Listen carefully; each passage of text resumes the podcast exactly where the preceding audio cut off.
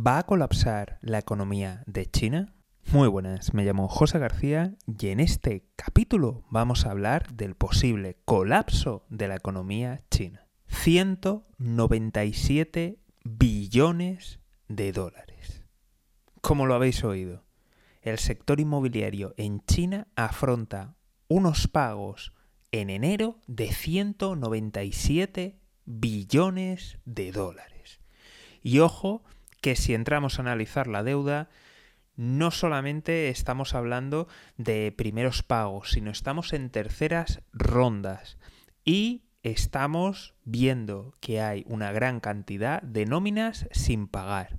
De hecho, el gobierno chino ha aconsejado, y hago comillas, comillas, ¿no? Ha aconsejado a las empresas que lo que se tienen que centrar primeramente es en pagar nóminas y en pagar a proveedores.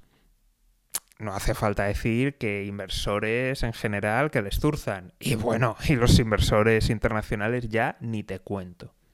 Así que ante esta colosal deuda que se cumple en este mes, nos preguntamos qué pasará con la economía china, ya que, dependiendo de dónde lo mires, el sector inmobiliario representa un 29, un 30, un 32, un 33, alrededor de un tercio del PIB de China.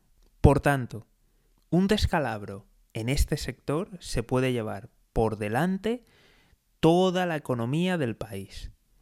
Y de hecho es más, te invito a, que mires lo, que pasó, por ejemplo, en España, lo que, ha pasado, lo que pasó en Irlanda y lo que ha pasado en otros países.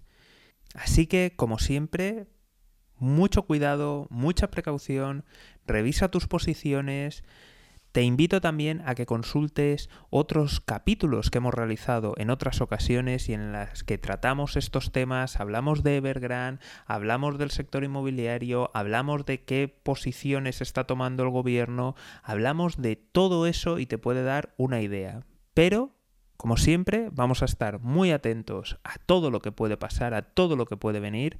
Y para no perderte nada, te invito a seguimiento, suscripción o dependiendo de la red social. Pero lo más importante de todo es, como siempre, que te unas al escuadrón de notificaciones. Y es, más que nada, que dejes tu correo electrónico en la lista de email. Dejo el link en la descripción. Y hasta aquí el programa de hoy. Un saludo y toda la suerte del mundo.